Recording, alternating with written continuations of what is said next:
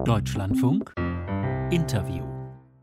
Sie ist zuständig für den Wettbewerb zwischen den Unternehmen, die Monopolkommission der Bundesregierung. Und sie fordert klipp und klar mehr Transparenz, mehr Wettbewerb und das bei der Deutschen Bahn. Aufspalten in zwei Teilen heißt die Empfehlung. Einmal in ein Unternehmen, das sich um die Infrastruktur kümmert, also um das Schienennetz, und zum Zweiten ein eigenständiges Unternehmen, das sich um den Verkehr kümmert, um den Transport von Passagieren und Gütern. Ein Staatsmonopolist also, der aufgespalten werden soll. Warum das Ganze? Damit mehr Effizienz zustande kommt, damit die Verkehrswende gelingt, damit mehr Konkurrenz, eben mehr Wettbewerb entsteht. Das jedenfalls ist die Begründung der Monopolkommission. Am Telefon ist nun der Bahnexperte und Verkehrsökonom Professor Christian Böttger. Er lehrt an der Hochschule für Technik und Wirtschaft in Berlin. Guten Morgen. Ja, guten Morgen, Herr Müller. Herr Böttger, ist die Deutsche Bahn zu groß? Ähm, ja, ich glaube schon, das kann man so sagen. Sie ist zu groß. Ähm, sie hat ja vor allem inzwischen fast die Hälfte ihres Umsatzes in Geschäften, die nichts mit Eisenbahn zu tun haben. Ähm, und ich glaube, in der angeschlagenen Situation, in der sie sich befindet, keinen Sinn. Also ich glaube, man sollte sie äh, sehr stark fokussieren auf ihre Hauptaufgabe, nämlich zur Verkehrswende in Deutschland beizutragen. Ähm, und das ist also der erste Punkt, dass man sagt, man sollte diese bahnfernen Beteiligungen verkaufen, was ja auch im Rahmen der Koalitionsverhandlungen wieder diskutiert wird. Hm, verstehe ich aber nicht ganz. Das heißt, äh, die Bahn ist zu groß, um die Verkehrswende mitzugehen. Ähm, naja, sie ist eben abgelenkt, weil sie eben überall auf der Welt eben noch andere Verkehre macht. Ähm, also sie macht Lkw-Verkehr eben in China, Schiffsverkehr zwischen China und den USA, macht Logistik für Wein und für Minen äh, in Australien oder Südafrika. Und ähm, dadurch ist natürlich auch das Management abgelenkt. Und das Zweite ist dann eben die Debatte, ob man in Deutschland eben tatsächlich die Bahn nochmal aufteilen sollte. Mhm. Also Sie reden von der Verkehrswende in Deutschland. Andererseits ähm, gibt es ja ähm, Experten, die da sagen, also dadurch, was Sie gerade auch aufgezählt haben, also dieser weltweite Horizont der Deutschen Bahn zeigt ja auch die Kompetenz die Erfahrung, die Professionalität der Deutschen Bahn. Man könnte überall ein bisschen steuern. Stimmt das nicht? Ähm, nein, es stimmt eben insofern nicht, wenn Sie sich angucken, die äh, Gesellschaften der Bahn sind immer weniger profitabel als die der Wettbewerber. Ja, also es ist nicht so, dass sie besonders gut geführt sind. Die Bahn verdient dort kein Geld. Also momentan verdient sie gerade mal etwas Geld mit der Logistik, weil da ja ein unglaublicher Boom ist und alle Firmen gerade äh, sensationelle Gewinne machen, aber über die Jahre betrachtet ähm, hat die Bahn dort kein Geld verdient, sondern sehr viel Geld eben eher hineingesteckt ähm, und eben auch Geld, was dann in Deutschland fehlt. Und in dem Moment, wo man eben sagt, man verkauft diese Gesellschaften, kann man dieses Geld auch freisetzen. Hm. Das heißt, die Bahn ist groß, aber nicht gut. Ähm, ja, wenn man das so sagt, das ist ein bisschen gemein, also auch gegenüber den Mitarbeitern, die sich da jeden Tag Mühe geben. Aber ähm, ich glaube schon, dass ähm, die Bahn sich eben fokussieren sollte und eben auch sehen muss, dass sie besser wird. Ja, das mhm. ist sicher richtig. Jetzt sagen die Gewerkschaften, wenn die Bahn aufgespalten würden, es gibt ja auch noch andere ähm, Pläne der Monopolkommission, zum Beispiel äh, Richtung ähm, ähm, Aktienverkäufe, Bundesanleihen, Telekom und so weiter. In diesem Kontext ist das jetzt zumindest auch genannt worden. Da sagen die Gewerkschaften, wir sind dagegen, weil das ist ist eine Privatisierung durch die Hintertür. Ist da was dran? Ähm, nein, also äh, das kann man glaube ich so nicht sagen. Äh, ganz im Gegenteil. Und äh, die Rolle der Gewerkschaft EVG bei dem Börsengang war da ja auch eine sehr unglückliche. Also deswegen muss die EVG glaube ich sehr genau überlegen, was sie dort sagt. Ähm, die GDL ist übrigens für diese Teilung. Also eine der beiden Bahngewerkschaften ist dafür, die andere dagegen. Ähm, aber ich glaube, es, hat, es gibt vieles, was dafür spricht, tatsächlich diese Trennung zwischen der Infrastruktur einerseits und dem Verkehrsbetrieb andererseits zu vollziehen. Wäre das äh, vergleichbar? Ähm, Sie sagen, es soll getrennt werden. Das ist ja auch die Empfehlung der ähm, Kommission. Wir haben das gesagt, es geht einerseits um die Infrastruktur, um das Schienennetz, um das zu verkürzen, andererseits eben um den, um den Transport. Klassisch. Das wäre so, im Moment ist es so, als würde VW auch die Autobahn bauen und betreiben. Beispiel wird immer herangezogen ähm, und VW könnte dann mehr oder weniger auch entscheiden, wer auf dieser Autobahn fahren darf. Äh, das Beispiel ist immer so ein bisschen hinkend, aber auch nicht ganz falsch und deswegen ist eben die Überlegung, dass man diese beiden Gesellschaften trennt.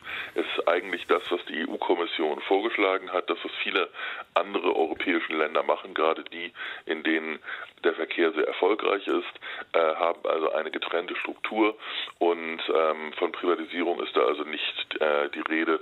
Ähm, das heißt also, es, man kann diese Gesellschaften durchaus äh, beide im Staatsbesitz belassen, aber eben trotzdem als getrennte Organisationen führen und vor allem eine getrennte Finanzierung auch haben. Herr Böttger, wenn Sie das ansprechen, wo läuft es besser als in Deutschland? Ähm, es gibt sicherlich nichts, wo man sagt, das ist eins zu eins ein Vorbild, aber ich glaube, in Schweden sieht es ganz gut aus. England hat zwar eine furchtbar schlechte Presse, hm. hat aber über die letzten 20 Jahre betrachtet die höchsten Zuwachsraten im Schienenverkehr gehabt und die höchsten Marktanteilsgewinne. Ähm, auch wenn da gerade einige der Reformen gerade wieder massiv verändert werden. Ähm, Im Fernverkehr macht Italien äh, einiges richtig. Da gibt es richtigen Wettbewerb ja auch im Fernverkehr, was eben dazu geführt hat, dass die Qualität eben besser geworden ist und äh, die Preise eben auch gesunken sind. Ähm, es gibt ganz interessante Entwicklung in Tschechien, äh, wo es also auch Wettbewerb im Fernverkehr gibt. Ähm, aber wie gesagt, oft ist es dann eben so, Tschechien zum Beispiel, dass es im Güterverkehr nicht so gut läuft oder so. Und es gibt eben auch integrierte Modelle, das muss man auch sagen, in denen es nicht so schlecht läuft, wie zum Beispiel in der Schweiz. Mhm.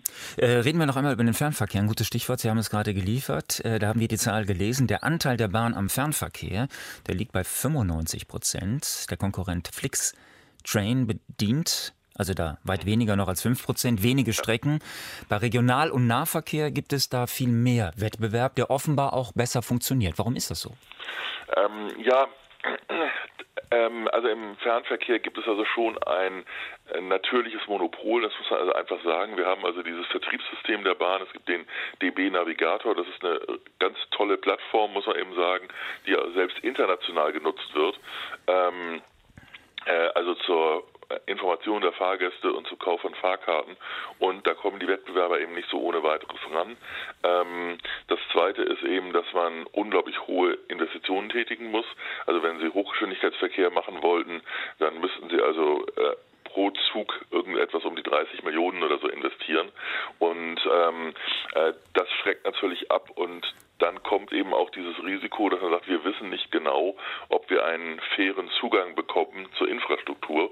Äh, und wenn man sagt, man muss einen Zug mit drei oder vier Jahren Vorlauf bestellen und weiß noch nicht, ob man den dann wirklich auch fahren kann, äh, das behindert eben den Wettbewerb und das ist also einer der Gründe, weshalb man sagt, wir sollten also trennen, damit also die Unabhängigkeit des Netzes also nochmal sichergestellt ist. Mhm. Weil dann der Infrastrukturinhaber, also dieses zweite neue Unternehmen sagt, äh, ganz gleich, von wem wir das Geld bekommen, wir handeln da einen Tarif aus für den Fernverkehr und ihr könnt euch bewerben und dann kriegen die kleineren auch die Zuschläge. Ist das die Philosophie? Das dahinter. Also es gibt heute die Bundesnetzagentur, die eigentlich kontrollieren soll, dass der Netzzugang fair ist. Also die Regeln sind schon so, ähm, dass heute eigentlich auch diese Fairness sichergestellt äh, werden soll. Aber es gibt eben immer wieder Klagen von Wettbewerbern, ähm, dass sie nicht fair behandelt werden. Egal ob das im Einzelfall stimmt oder so, aber allein die Angst davor ist natürlich schon ein Hemmnis für den Wettbewerb. Und wenn man also wirklich sagt, man will, ich sag mal, für zehn Züge 300 Millionen investieren, ähm, dann möchte man eigentlich doch ein bisschen mehr Sicherheit haben, als das heutige System es bietet. Das würde dann in der Konsequenz bedeuten, dass auch die Deutsche Bahn künftig eben für die Strecken, wir nehmen mal Berlin-München, rund 600 Kilometer, Berlin-Köln ebenfalls 600 Kilometer, dann selbst bezahlen muss, wenn sie auf ihren ähm, ehemaligen Gleisen fährt. Also das muss sie heute schon. Also ähm, der Trassenpreis ist für jeden gleich und das wird also auch abgerechnet zwischen einer DB Fernverkehr einerseits und der DB Netz andererseits. Ähm, das wird also auch genau kontrolliert und ähm, äh, also es ist nicht so, dass die DB Netz ähm, heute nur an Dritte berechnet, sondern zahlen müssen alle. Also das ist heute schon ähm, soweit geklärt und soweit also auch fair ähm, geregelt. Aber es geht eben darum, dass eben Dritte schnell Angst haben, dass sie bei einer Trassenvergabe dann doch hinten runterfallen. Ähm, mhm. Und äh, deswegen wird also die Trennung gefordert. Aber es gibt noch einen weiteren Grund für die Trennung, das muss man also sagen, ähm, den die Monopolkommission immer anführt, äh, nämlich dass die Finanzflüsse äh, zwischen DB Netz einerseits und den anderen Teilen des Konzerns unklar sind. Ähm, ja. Ich danke ganz herzlich, mhm. dass Sie für uns Zeit ja, gefunden haben. Christian Böttger, Bahnexperte ja. und Verkehrsökonom aus Berlin. Vielen Dank, schönen Tag.